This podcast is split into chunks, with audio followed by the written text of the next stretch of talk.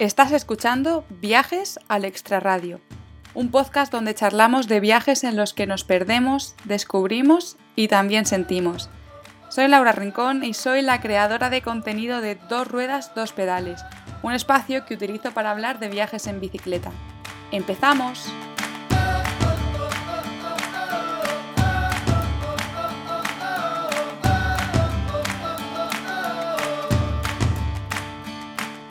Bienvenidos y bienvenidas al séptimo episodio de Viajes al Extraradio. Ya lo he mencionado en alguna que otra ocasión, pero este proyecto me está encantando y bueno, de hecho me ha vuelto a hacer un regalo, me ha dado la oportunidad de entrevistar a una persona como Elena. Elena es una chica súper positiva que disfruta al máximo de la oportunidad que tiene en estos momentos, que es viajar en bicicleta sin fecha de vuelta. Y aunque puede parecer que alguien que se propone llegar a Nepal en bici tiene que tener una gran experiencia en este tipo de viajes, es el primer viaje que Elena hace con alforjas, con su bicicleta.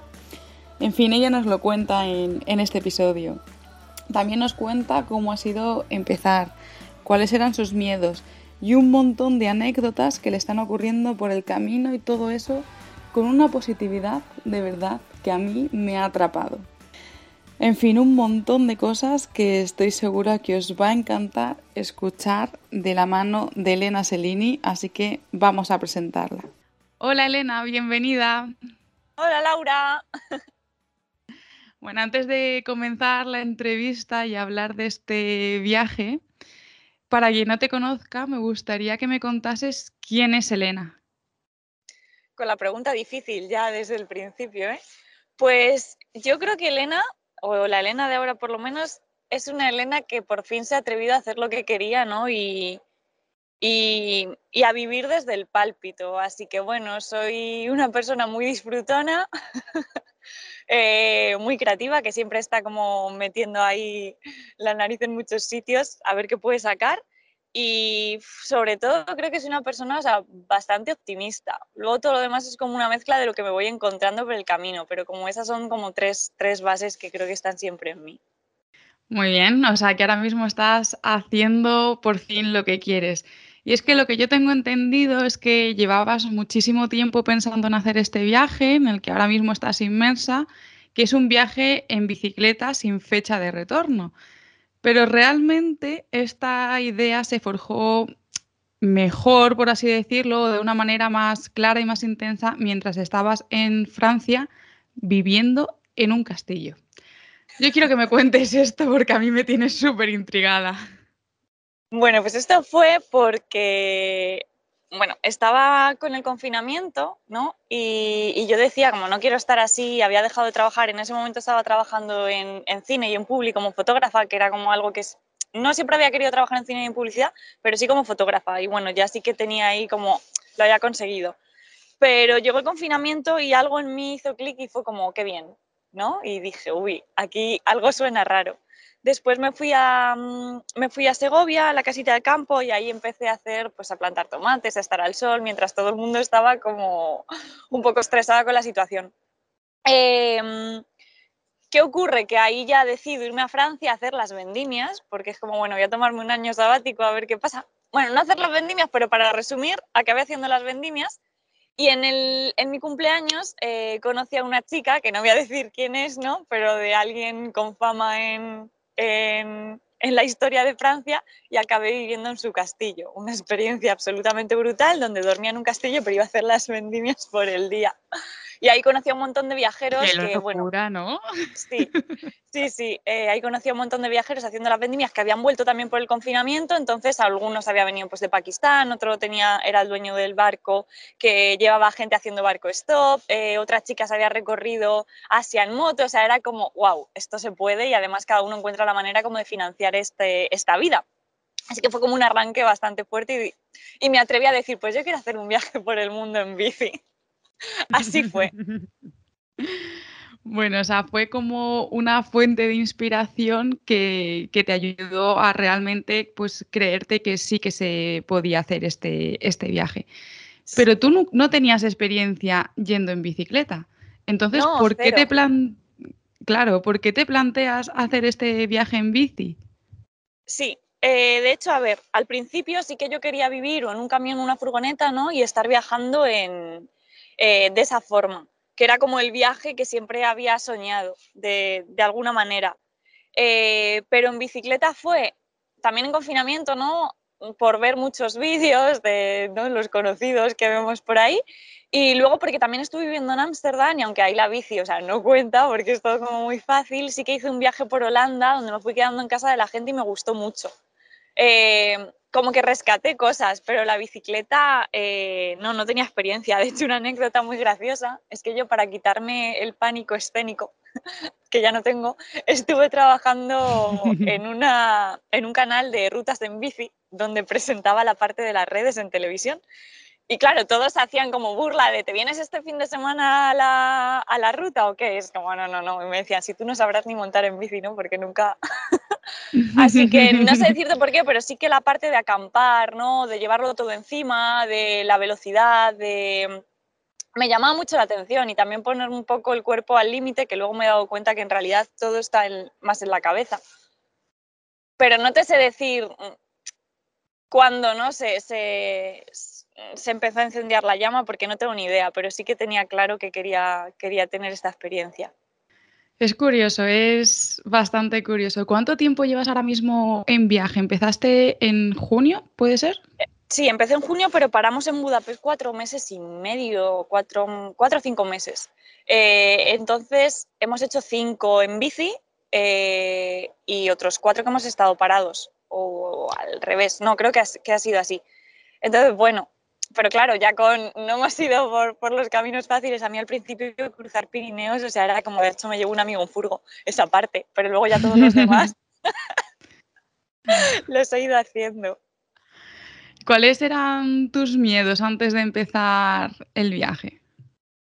Bueno, un miedo, eh, yo acabo de conocer a mi chico, entonces de alguna manera, aunque sí que fue una propuesta de esta que tienes ahí, la sensación de que va a salir bien, no dejas de estar conociéndote a ti en esa circunstancia y también conociendo a la otra persona, conociendo cómo funcionáis cada uno con lo complicado del viaje, con, las emociones de lo complicado, con todo eso. Entonces, mi miedo era un poco el ¿y qué va a pasar? Yo además no he sido una persona como muy de crear en pareja. Entonces era un poco ese vértigo. De hecho, al principio era gracioso porque yo le decía, pero llevamos dos tiendas de campaña, ¿no? Y así que por si acaso. Pero sí. Y, nada, ¿cómo resolví el miedo? Pues eh, me hice como mi colchoncito, vendí mi coche y dije, bueno, si sale mal, yo lloro en un hotel cinco estrellas un mes y luego ya sigo. Lo que pasa que ha salido bien. Y, pero ese era mi miedo. Luego todo lo demás es verdad que nadie confiaba en, claro, con mi trayectoria deportiva, imagínate, nadie confiaba en, este viaje, pero yo sabía que sí, tenía muchas ganas, confío mucho en la gente, soy muy flexible, o sea, en ese sentido sabía que iba a salir bien. Entonces, mi miedo únicamente era el cómo iba a ser la convivencia con otra persona, partiendo de mí misma, que ya me cuesta, ¿no? Convivir en, en pareja, pero nos hemos adaptado súper bien, nos queremos mucho y la verdad que el miedo se fue. Qué bonito. Pues justo te iba a preguntar por eso que estabas diciendo, nadie confiaba en ti. Yo te quería preguntar eso, la gente de tu alrededor, pues tus amigos, tu familia, ¿qué te decía antes de que tú empezases este viaje? Bueno, mira, es muy curioso porque justo antes de llamar he probado la cámara con mi madre y tenía una sonrisa gigante y me estaba viendo aquí en la tienda de campaña con el gorro muerta de frío y estaba feliz, pero al principio, o sea, no querían, yo llegué con mi mapa súper contenta para enseñarle lo que iba a hacer y se fueron de la cocina, o sea, mi madre no quería escuchar, mi padre cerró la puerta, era como no lo queremos saber y tuvo que llegar mi primo Javi para mediar un poco y que por lo menos escuchasen el plan. Mis amigas se reían en plan, no vas a pasar ni de Segovia. O... Entonces, eh, es que nadie, nadie absolutamente pensaba y eso a veces sí que me hizo dudar. De hecho, una vez subiendo, yo en este viaje he descubierto que soy intolerante a la lactosa y al principio lo pasé bastante mal y no sabía qué me pasaba y sí que tenía esas vocecitas en la cabeza de, ostras, a lo mejor es verdad que no estoy preparada, a lo mejor está sucediendo y frené en seco y fue como, vamos a ver, ¿quién está dudando? ¿El resto o tú? ¿Tú estás feliz? Sí, pues sigue, pedalea y el día que no te haga feliz, para, pero es que estaba feliz. Y ahí se, se silenció un poquito esa vocecita que yo creo que a todos nos pasa en algunos puntos de nuestra vida, ¿no? Que nos empiezan a bombardear con sus propios miedos, que algunos van cargados de amor, pero que te paralizan. Y a mí me paralizaron, ya te digo, en, en ese, en ese puerto. Pero bueno, al final yo qué sé, están viendo que estoy feliz, que estoy contenta, que ya son 4.200 kilómetros en bici y que... Que se dice pronto. Sí, y que tengo una sonrisa en la cara gigante, entonces creo que no hay mayor prueba y mayor voto de confianza que verme y mirarme qué bonito. La verdad es que yo creo que todos los que tenemos en mente esta idea de hacer un viaje en bicicleta o muchas veces simplemente un gran viaje, yo recuerdo que a mí lo, que me dijeron fue, va, tú vete con la bicicleta, pero en algún momento te cansarás de ella y ya seguirás con la mochila. Y fue como, joder, qué, confianza en mí, ¿no? O sea, esto, esto es lo que la, la gente cree en mí. Y es verdad que te, hace, que te hace dudar mucho de ti misma, que nadie de tu alrededor confía en ti. Yo ya con la experiencia lo que creo que hay que hacer es escuchar a esa gente que tiene esos, vínculos contigo en común, que a lo mejor no los conoces tanto y no te conocen tanto a ti, pero sí que confían porque ellos lo han hecho, saben lo que es y, realmente yo es lo que siempre digo, no necesitas ser una super heroína para hacer un viaje en bicicleta, necesitas crear, creer un poco en ti misma y sí que es verdad que mentalmente es mucho más duro que físicamente. Entonces, pues, pues eso, pues hay veces que no, que no hay que hacer demasiado caso alrededor y nos tenemos que escuchar a nosotras mismas. Sí, totalmente así. Yo mentalmente sí que iba bastante segura. O sea, yo sabía que, que mentalmente tenía ahí un puntito a mi favor. Entonces, bueno, tuve, tuve que equilibrar un poco lo mental con lo físico. bueno, esto ya lo has comentado antes, pero mm, quería hacer un poco de hincapié. Eh, la idea era hacer el viaje sola. O sea, tú esta idea de hacer el viaje en bicicleta la tenías desde hace mucho tiempo y lo ibas a hacer sola. Pero bueno, pues las cosas fueron diferentes, ¿no? Hubo una persona que se cruzó en tu camino y que finalmente decidisteis hacer el viaje juntos. Dices que al principio tu mayor miedo era si vais a encajar bien y tal, pero a mí sí lo que me gustaría saber es cómo surgió ese momento de decir, venga, vámonos y vamos a hacer un viaje en bicicleta y, ya está, no vamos a perseguir nuestro sueño.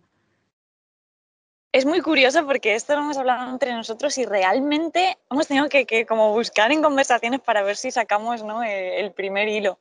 Eh, la primera noche ya hablamos de viajar. Es verdad que cuando nos conocimos eh, hubo una conexión muy, muy fuerte.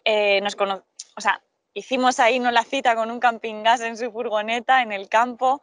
Fue una cita un poco atípica, eh, donde yo le hice, era su, había sido su cumpleaños y yo llevé un número 30 en velas para soplar. Entonces perdí el 3 y, al soplar el 0 fue bueno, pues como por... Eso ser el inicio de mucho, pero claro, ninguno sabía que iba a ser eso. Entonces empezamos a fantearse un poco con la idea de, del viaje. Sí que es verdad que, mm, que con él como que no me cerré. Yo antes era como, no, no, no, no, no, o sea, olvídate de esto, que yo me voy a ir. Pero con él era como, bueno, no sé, como quien dice algo sin creérselo del todo, pero a la vez porque está muy a gusto y sin más. Y luego él se fue a Cataluña, me dijo que si nos íbamos a vivir a, la Furgo juntos a Pirineos, porque claro, era pues eso, por mantener un poco esa conexión. Y siempre lo veíamos un poco los dos el, como si fuese un viaje. En un viaje si conoces a alguien no tiene que ser pareja, ¿no? Pero conoces a una persona y sigues viajando simplemente porque fluye algo. Entonces, bueno, pues ahí poco a poco fuimos tirando. Yo ahí estaba trabajando, las cosas se fueron dando para que dejase el trabajo. Es que fue todo muy rápido, Laura. O sea, me gustaría decirte algo que fuese más claro, pero la verdad es que no lo sé. Yo sí que un día le escribí un mensaje y le dije, si lo dejamos todo y nos vamos a Latinoamérica a viajar en bicicleta, y él me dijo, Latinoamérica ahora no está muy bien las cosas con el COVID. Y yo tenía un viaje pensado a Nepal con mi amiga bueno, pues nos vamos a Nepal. Eh, Donde sea, el destino es lo que menos importa, ¿no? Creo que fue un poco así, pero ya te digo, no te puedo decir algo exacto porque muchas veces bromeamos, o sea, yo sé que, que pinché bastante, pero él ya tenía un viaje pensado antes, que al final acabó cruzando Pirineos andando. Y, y bueno, pues, pues yo qué sé, se dio, es que se dio. No. Sí, estabais hechos para conoceros y hacer este viaje. Bueno, pues como decíamos al principio, empezasteis sin ningún tipo de experiencia en cicloturismo. ¿Cómo fue esa primera vez que tú te pones las alforjas y empiezas a pedalear? ¿Cómo fueron esas sensaciones? Uf, bueno, eh, aquí entra la parte de chiste casi. Antes de nada quiero decir que Adri, ¿vale? Corría en montaña. O sea, yo me iba con un deportista, que eso ya suma más todavía a, la, la, presión. No vas a poder. El primer día Jenny probé las alforjas, estaba eh, terminando el segundo libro y básicamente había estado sentada escribiendo y mis amigas me decían, ¿estás entrenando? Sí, sí, cuatro horas y media al día. No. Entonces ese día, el día que probé las alforjas, las probé ya cuando me habían dejado en, no me acuerdo ni de dónde salimos, bueno, en una montaña de allí de, de Madrid, y fui a coger la bici y me caí con ella antes de subir. O sea, así empecé. Pero También te digo que eso es muy normal, ¿eh? O sea, la primera vez que se cogen las alforjas, la bici se te cae, te caes tú con ella y es bastante habitual, y incluso no solo una vez, sino varias. Sí, pues ahí ya fue como, vale, fui a hacer pis y me torcí el tobillo haciendo pis, así que salí con un esguince que no dije, que, que no mencioné en ningún momento hasta que los siete días ya en, en Castilla y León, tampoco recuerdo dónde, tuve que ir al fisio. Pero bueno, las primeras sensaciones eran de felicidad absoluta. O sea, yo me acuerdo de ir subiendo, tenía que parar cada nada a beber agua, pero estaba contenta, estaba feliz. Entonces, iba hablando todo el rato conmigo misma y venga, vamos a poder, jo, mira qué bien. O sea, el levantarme, recuerdo mucho eso, el levantarme en el saco de dormir y decir, esto va a ser mi día a día y estar contenta. Recuerdo mucha felicidad. ¿Y a día de hoy? ¿Cuáles son las sensaciones que tenéis? Pues la misma felicidad, pero claro, mucha más seguridad, el saber que el cuerpo se va haciendo, que sí, que he parado, pero el cardio, por ejemplo, no lo he perdido. Eh, al principio es que de verdad los músculos me daban, pero el cuerpo no. O sea, era como el, el, corazón me latía a mil y tenía sed. O sea, ahora decir, bueno, es que, no sé, la sensación es felicidad absoluta de saber que estoy haciendo con mi vida lo que quiero de es una sensación casi meditativa de ir reflexionando en la bici, y de ir en contacto conmigo, se me van los miedos, Laura, te lo prometo. O sea, de pronto es como, Buah, es que pase lo que pase, estoy feliz. De verdad, es que esa es la sensación, no puedo decirte otra, es felicidad.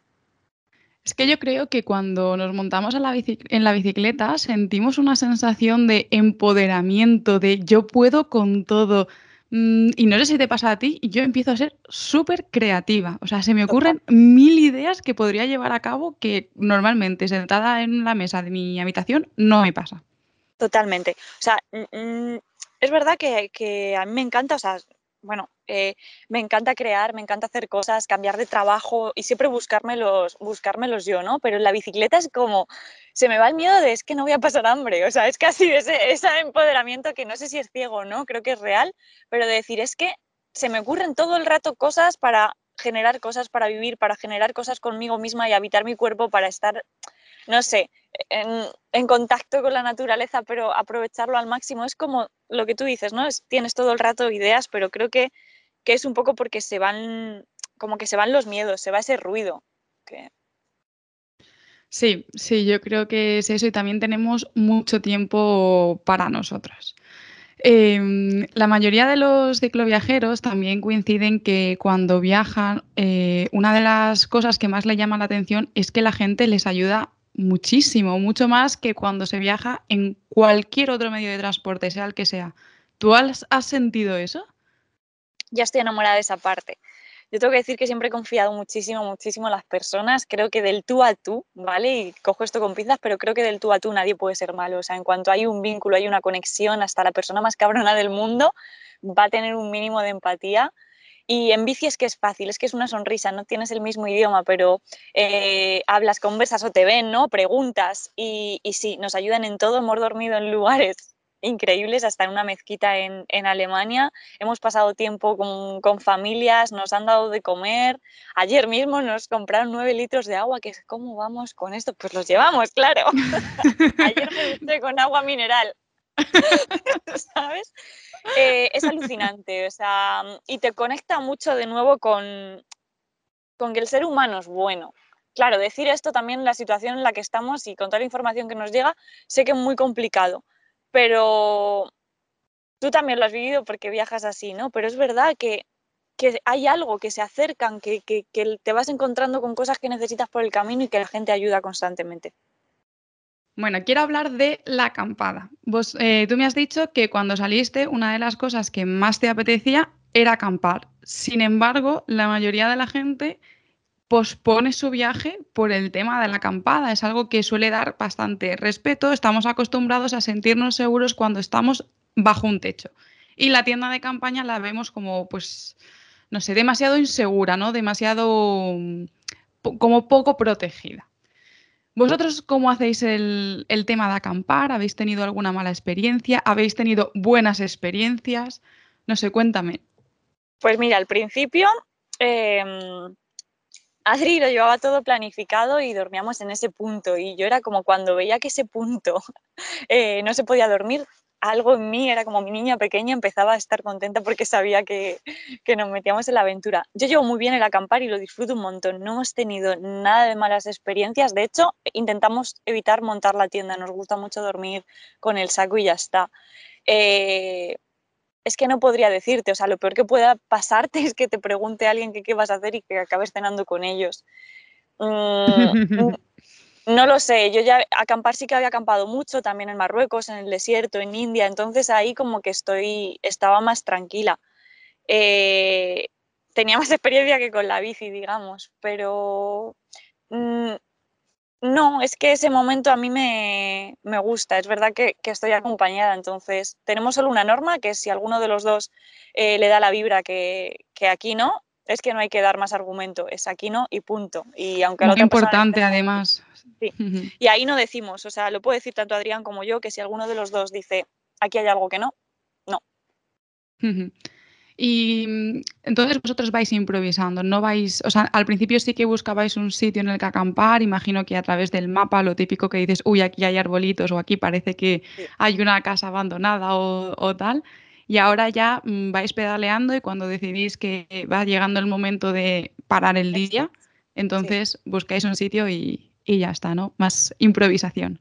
Sí, eso es. O sea, tenemos a lo mejor pues que no se nos vaya la luz, ¿no? Y esa serie de cosas. Y es verdad que cuando se nos ha ido la luz, al final es cuando hemos dormido, pues eso te digo, por ejemplo, en Alemania con, la familia de Sugila y demás. Eh, pero sí, cuando se va yendo la luz o cuando estamos cansados o al principio sí que hacíamos más como el ir, ir, y, cumplir con esos kilómetros. Ahora ya es que sí, ir viendo. Pues vamos a hablar del recorrido. Comenzasteis en España y ahora estáis en Hungría. ¿Qué países habéis visitado? No sé, cuéntame alguna anécdota que os haya surgido por el camino, que os haya pasado. Pues mira, eh, fuimos, te cuento el recorrido y ahora después así alguna anécdota.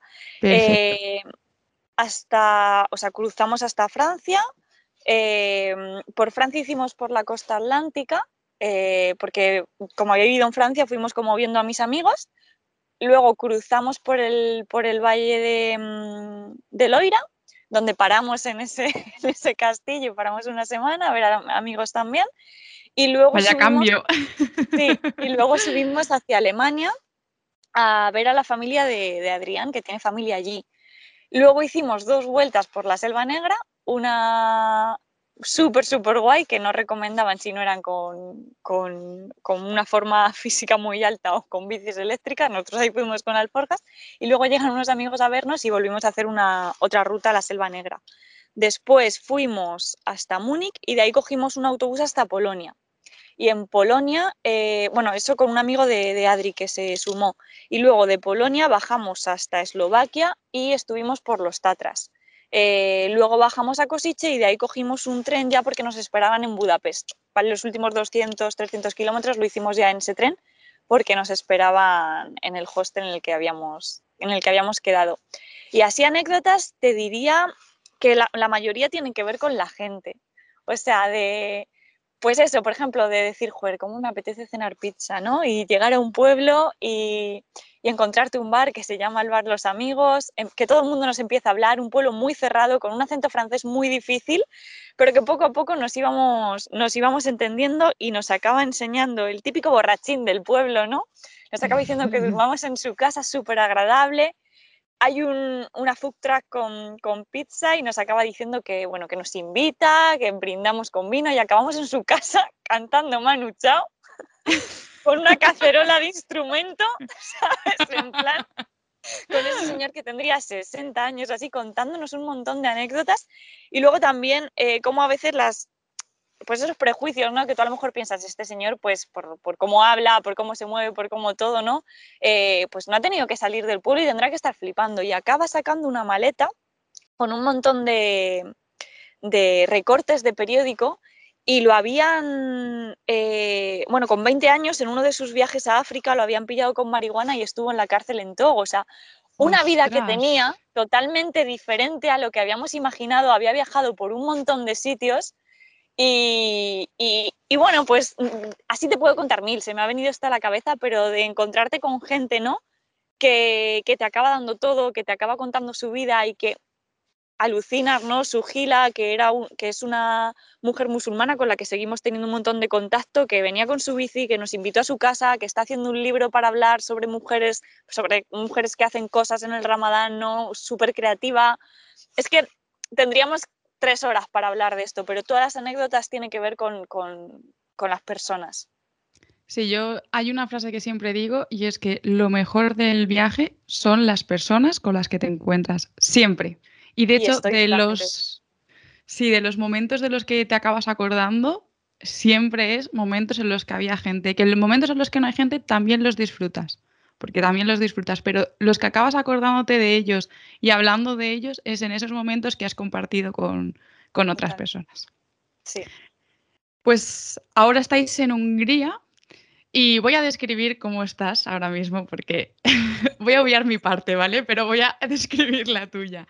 Eh, yo estoy viendo a Elena dentro de una tienda de campaña con un gorro, con guantes, con un, no sé, no veo bien si es un jersey, un abrigo o... No, no es el plumas. El plumas.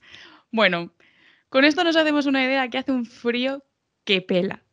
¿Cómo es pedalear con ese frío? ¿Cómo os habéis amoldado? Bueno, por lo menos no llueve. Yo es lo que voy pensando todo el rato, porque eh, por lo menos no llueve, es que no te puedo decir nada más. Eh, hace frío, el frío te corta la cara, es verdad, pero tampoco estamos a menos 15 grados, estaremos a menos 3, menos 4. Eh, vamos para Rumanía. estamos a 200 metros de altitud, vamos a 1600. Yo quiero pensar que por lo menos aquí no llueve y estoy intentando ponerme no toda la ropa para tener algo que sumar cuando lleguemos al frío de verdad. Para aclimatarte, ¿no? Y este parón que me contabas que habéis hecho de unos cuatro meses y medio en Hungría, ¿lo habéis hecho precisamente para, o sea, para intentar obviar meses de frío o lo habéis hecho por, mm, por otro motivo? Sí, no, sí que es verdad que el dinero ya se iba, no, se gastó, ¿no? Y no queríamos volver, entonces vimos dónde lo podíamos hacer y, y bueno, en Hungría Adrián podía trabajar, yo podía hacer unos cursos que, tenía ahí en mente pero que todavía no había sacado y era sobre todo para eso. Es verdad que además aprovechaba, o sea, creo que si hubiese sido verano pues hubiésemos intentado hacer todo esto sobre la marcha viajando un poco más despacio, pero bueno, se juntaron las dos cosas. Bueno, pues entonces os ha venido, os ha venido muy bien. Sí, sí, sí. Em, otra de las cosas de las que hablamos antes de hacer la entrevista es que me contabas que en este viaje estás conectando mucho con la meditación, con el viaje interno. ¿Por qué? ¿Es la bicicleta? ¿Es el hecho de disponer de tanto tiempo para ti? ¿Es una mezcla de varios factores? Yo creo que es una suma de un montón de factores. Uno, que ya venía con ese recorrido, trabajándolo un poco a nivel personal antes de hecho, la idea de irme a Francia, al final yo allí no estaba trabajando, estaba solo escribiendo, eh, teníamos muy poco contacto en general, eh, empezamos a hacer el huerto, o sea que era... Ahí creo que ya empezó todo esto. Em, dos, que tienes muchísimo tiempo y sobre todo te quitas de todas esas capas que te vas poniendo por vivir en, bueno, por tener que hacer o por querer hacer cosas que realmente no eres tan tú. Entonces creo que cuando vas quitando esas capas, tienes tanto tiempo, ya llevas un trabajo eh, personal que vas haciendo y que, nunca se acaba, creo que es inevitable, ¿no? Conectar con esa parte meditativa. A mí siempre me ha gustado mucho la meditación, siempre he sido una persona muy espiritual, eh, pero claro, es que aquí es que estás mucho tiempo contigo. Sí, o sea, yo creo que en un viaje en bicicleta o aprendes un montón sobre ti o te das cuenta de que, de que no te aguantas, ¿no? Yo creo que llegar a ese punto es algo muy, muy complicado y yo espero que nadie llegue a ese punto. Sí, no, no. Me acuerdo una vez en las vendimias, claro, yo cuando llegué allá a Francia no hablaba francés Entonces al principio no me enteraba y estaba todo el rato, era una vendimia súper hippie, o sea, de verdad yo creo que me dieron una vendimia para bebés. Y era súper, súper fácil, súper sencillo. Entonces yo me reía sola muchas veces y un día me preguntaron, pero ¿por qué te ríes tanto si no entiendes la mayoría de las cosas? Y dije, joder, es que me caigo muy bien. es que estoy aquí hablando conmigo. Es verdad que hay cosas que ves y dices, uy, esto no me gusta mucho, ¿no? Y en pareja sale, sale mucho esa parte que no te gusta. Pero bueno, es trabajarla también, trabajar esa sombra o aceptar eso. Pero sí, yo de momento me caigo bien, me estoy soportando. eso, es, eso es muy importante. Y mm, de esto también has mencionado algo ahora mientras hacíamos la entrevista, pero es que hay algo que la mayoría de gente que se pregunta cuando ve a viajeros de largo recorrido, y es el tema del dinero. Eh, tú has dicho que vosotros parasteis en Hungría entre una, o sea, una de las cosas para hacer dinero, pero ¿cómo tenéis planteado este viaje? ¿Trabajáis por el camino? ¿Vais con ahorros? ¿Tenéis pensado, no sé, cómo, cómo lo vais gestionando? Pues mira, eh, creo que, que somos ejemplo de pocas cosas, pero sí de que se puede salir si, tienes ganas, ¿no? Nosotros teníamos ganas, yo llevaba, llevaba trabajando tres meses, ¿no? Que dejé ese trabajo, pero venía de un año sin trabajar, con COVID, con lo de Francia, etcétera. Eh, vendí el coche y tengo ahí como una parte que si nos pasa cualquier cosa, pues está ahí, pero no es un dinero que, quiera tocar o que, o que se toque. Mm, nosotros salimos con muy poco, tuvimos muchos problemas con la bici, además una bici de segunda mano, que la mía me costó 200 euros y la de Adrián era de mi hermano. Eh, con muy poco dinero y es como, vale, al principio sí que era y hacemos esto y hacemos esto y hacemos esto y luego te das cuenta que también lo que quieres es disfrutar, que si estás haciendo esto no te quieren meter tampoco otra vez en la máquina de hacer, hacer, hacer, sin sentido, ¿no? Y ahora lo planteamos Cuando dices hacemos esto, cuando dices hacemos esto o hacemos lo otro, ¿te refieres a trabajar? O sea, ¿te refieres a, voy a ir cogiendo este proyecto? Sí, pero cosas que a, veces no van contigo, que lo estás haciendo simplemente por dinero, eso tenemos claro que no queremos hacerlo. Eh, queremos hacer cosas que nos aporten. Y bueno, pues se nos han ido ocurriendo ideas, empezamos a mandar postales, así que las postales las hacemos nosotros, eh, siempre tienen como una historia distinta, no mandamos solo la postal, sino que mandamos cosas que nos enseñamos en redes. Nos ha ido muy bien, de verdad. Eh, tenemos una comunidad como muy pequeña, pero súper fiel. A mí esto me ha sorprendido un montón. Eh, y bueno, pues a veces se venden libros, otras veces ahora Adriana está trabajando en el restaurante porque hemos estado paradas. Yo he empezado con unos cursos de desarrollo, proyectos y gestión del miedo. Entonces, como que vamos haciendo. Y bueno, pues ahora que queremos viajar todavía más lento, seguiremos haciendo cosas online. Eso la verdad que estamos bastante tranquilos. Hay que pararse para, pero sí que bueno, tenemos como la premisa de no hacer cosas que realmente no nos están aportando suena un poco cursi, ¿no? Pero que no nos aporta al alma.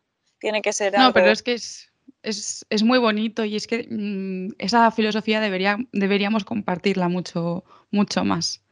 Y además, que volvemos a repetir, que encima de la bicicleta se nos, se nos ocurren tantas ideas que es que es imposible que digas, Buah, es que yo también, yo me he dado cuenta de que viajando Em, es que puedes vivir, porque se te va a ocurrir alguna forma de hacer dinero, o sea, y que tampoco necesitas tanto, que es que estás durmiendo en una tienda de campaña, estás comiendo con tu camping gas, eh, no tienes un alquiler que... Bueno, no sé, son muchas cosas, ¿no? ¿no? me quiero poner intensa, pero es que son muchas, muchas cosas a las que, que realmente no necesitas tanto. Sí. sí, es muy curioso. Mira, te voy a contar, aquí sí que te voy a contar una anécdota, ¿no? Eh, me escribieron para comprarme un libro, pero me dijeron que si iba para mi viaje. Y dije que, sí, que claro. Entonces me dijeron, es que yo no quiero pagarte el viaje. Y dije, no, es que yo quiero que me compres el libro si te gusta lo que escribo. O sea, tú no le preguntas a una persona que tiene una tienda de camisetas, ¿con esto vas a pagar el sofá de tu casa? ¿Con esto vas a pagar las paredes? ¿Con esto pagas el alquiler? Obviamente sí, es que vivo así. Claro, o sea, es, sí, verdad que todavía cuesta ver, ¿no? Que es como, ah, bueno, si estás haciendo esto y te estamos pagando el viaje con, no, es que este en mi trabajo ¿no? El, escribo y, vivo así. Y, va por separado o junto, no lo sé, pero... Sí, sí, sí, o sea, obviamente si compras el libro de una persona que está viajando, pues sabes que posiblemente estés aportando ese viaje, pero es que también es bonito, o sea... Claro, sabes a, qué va destinado. Claro, o sea, me parece claro, bueno, pero esto ya es opinión totalmente personal, pero me parece mucho más bonito aportar a un viaje que aportar a que te compres el sofá de tu casa. Que en dos años seguramente o tres años eh, te vas a cansar porque se ha roto un poquito o porque En fin. Ya no me pega con... no me pega con la lámpara. Bueno, pues mira, vamos a. Iba a pasar ya a la siguiente sección del podcast, pero como las anécdotas que tienes que contar seguro que son muy bonitas, intenta pensar en otra anécdota que te haya pasado pues con otra persona y, y cuéntanosla, que seguro que tienes mil. Voy a intentar resumir esta, para mí es la más especial. Eh, habíamos, estábamos por Alemania y se nos, se nos, estaba yendo la luz y íbamos a preguntar eh, íbamos a preguntar dónde podíamos dormir. Pasó un chico joven y preguntamos a ese chico joven. Y justo yo me había apartado, no sé si para hacer piso, para qué, y estaba Adri y no le preguntó a una mujer que venía. Y la mujer paró, una sonrisa gigante, con, con su velo, y nos dijo que en qué podía ayudar. Tardó tres minutos en decirnos que podíamos dormir en su casa. Eh, la seguimos, ¿no? Nos dijo que iba a avisar a su marido, salió su marido, nos saludaron con todos los niños y nos acabó, bueno, el caso es que acabamos cenando en una mesa donde era para cinco, acabamos siete, al día siguiente desayunamos, Adriana la mañana siguiente acabó cosiendo con una de las hijas, eh, yo tocando el ukelele con otra, eh, jugando, acabamos eh, comiendo y fuimos a hacer la segunda vuelta. Entonces el, cumpleaños de Mariana era el domingo siguiente, que es la niña que cumplía 10 años, y decidimos pasar con unos pasteles a verlo. Bueno, pues ya íbamos con otros dos amigos, acabamos durmiendo cuatro, ya esa cena era increíble, una cena eh, argelina riquísima, hablando con ellos, la mañana siguiente nos levantamos, nos lleva a la montaña, acabamos en un río, bajamos otra vez, había comida otra vez, y a mí me había hablado mucho su gila de su padre, que su padre era un músico sufí, que había viajado por todo el mundo. Entonces yo tenía muchísimas ganas de conocer a, a, este hombre, pero así se, no lo íbamos a conocer porque vivía en otro pueblo. Cuando ya nos íbamos, llegó y dijo, cambio de planes, ¿queréis conocer a mi padre? Podemos pasar ahí, desde ahí os vais al aeropuerto. Bueno, total, que acabamos en la casa de, mm, de, este ser de luz, porque no tiene otro nombre, eh, cenando un montón de gente, ¿vale? Y estaban intentando, joder, es que es súper largo, estaban intentando revivir un árbol. No te que preocupes. Había que había plantado su amigo, ¿no? Su amigo lo tenía ahí como en un altar, porque eh, había muerto, eh, le, le, había caído un rayo al árbol y el árbol mató al amigo. Entonces, en otro punto, ¿no? Donde estaba este árbol, el árbol también murió. A mí me parece preciosa la historia y estaban intentando entre el vecino, el primo que llegaba y todo, cómo revivir eh, ese árbol. Total, que en esa mesa eh, el hombre eh, acabó, Nadir creo que es el nombre, acabó hablando de, pues eso, de, de, la lucha contra el ego, de cómo estaba feliz porque hubiese viajeros, porque los viajeros traen de alguna manera como la verdad, que la verdad en el sentido de que se han despojado de muchísimas cosas, ¿no? Que, al resto de personas les hace vivir eh, sin, sin, lo que realmente quieren. Entonces se convirtió como una mesa preciosa con un montón de gente totalmente desconocida donde todos estamos felices y, y brindando y ahí fue cuando nos dijo, ¿dónde queréis dormir? Y fue cuando nos, nos, enseñó la mezquita, que es donde se había casado su gila con Mockstar, que fue esta familia que nos acogió al principio, y acabamos durmiendo en la mezquita. Yo no sé decirte qué sentí ahí, pero solo podía llorar de felicidad. Eh, abrazaba a Adrián como sintiendo realmente lo afortunados que, éramos y que somos, ¿no? Pero en ese, en ese momento, claro, aquí entras ya en, en qué vivía yo y qué interpretaba yo, pero yo de verdad en ese momento sentía una paz, un silencio, un hogar que, que durante el viaje pues mmm, no lo había sentido tan fuerte y a la mañana siguiente fuimos a recoger otro amigo y acabamos volviendo ahí, pero la sensación de estar en comunión con todas esas personas desconocidas y sentirme en familia, para mí ha sido una de las mejores anécdotas y a día de hoy seguimos teniendo contacto con, con ellos. Qué bonito. Y es que estas cosas solo pasan viajando. Es que es, sí. es una pasada. Sí, porque al final te tienes que dejar también, es como, creo que nos cuesta, o a nosotros nos costaba un poco al principio el aceptar, ¿no? El aceptar que te den el recibir. Y esto me lo enseña mucho el viaje, ¿no? Decir, sí, sí necesito, sí quiero. Sí, es verdad que eso hay veces que cuesta. Dices, es que yo posiblemente tengo más recursos que tú, que me estás intentando ayudar, y, y dices, está ahí como un poco de, mm, no quiero tampoco que tú me des todo lo que tienes pero realmente te das cuenta de que ellos son felices, al final lo que estás compartiendo es un momento, no es tanto un, un techo, que, que, también, que te ayuda un montón, pero es el momento, es la conversación, son los lazos que se crean y no tanto un plato de comida o... Y bueno, al final yo creo que también siempre intentamos compensarlo de alguna manera. Sí, totalmente. Sí, sí, totalmente. O sea, pero también eh, fue su gila la que me lo dijo. Me dijo, es que igual no lo tienes que compensar ahora, es que igual lo tienes que compensar en otro momento donde tú estés más para dar que para recibir, simplemente por lo que has ido aprendiendo en el viaje, ¿no? Porque es verdad, ella me lo decía, se pierde un poco el equilibrio. Si yo te estoy dando y tú estás pensando todo el rato que me tienes que devolver, se pierde un poco la magia del por qué te estoy dando, porque simplemente te estoy dando porque quiero compartir contigo. Ya está. O sea, no, no necesito más de ti que el que aceptes. Es verdad. Mira, eso es, eso es muy bonito. Bueno, ahora ya sí, Elena, vamos a esta sección del podcast a la que he llamado Minuto y Medio.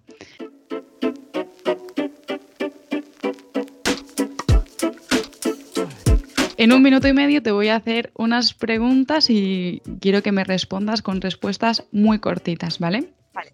Así que preparo el cronómetro y el tiempo comienza en 3, 2, 1, ya. ¿Qué libro recomiendas para leer mientras viajas? Uy, el mío, ropa vieja. Destino favorito para viajar sola. India. Destino favorito para viajar acompañada. Mm, Todos. ¿Qué es lo que menos te gusta de viajar? Ay, llevar el peso de la mochila. un consejo para alguien que esté planeando un viaje en bicicleta. Hazlo. ¿Tu comida favorita? Mm, lentejas con curry. Mm. ¿Qué es eso que no te has atrevido a probar? Uf, no lo sé. Eh, si se me ocurre lo pruebo, pero no lo sé. ¿Dónde viajarías de nuevo sin dudarlo? Ay, es que amo India, pero también echo mucho de menos a mis amigos en Marruecos.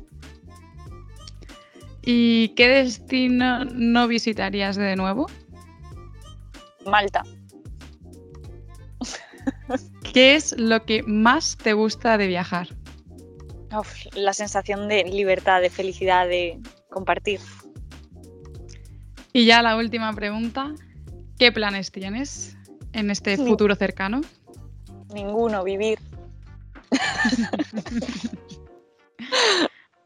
Muy bien. Pues nada, ya se ha acabado este minuto y medio que nos ha ayudado a conocerte un poquito.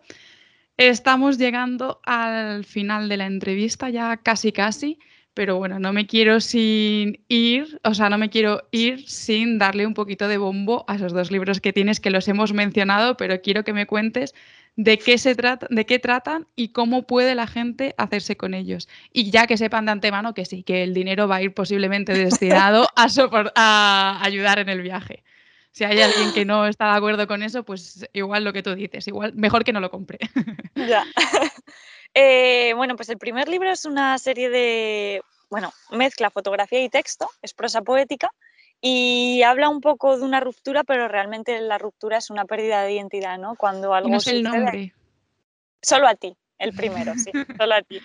Y bueno, pues es eso, una ruptura va pasando como las distintas etapas de un duelo hasta que tiene una conversación en el espejo con una misma y, bueno, y, el amor es otro, el amor es propio, acaba siendo propio.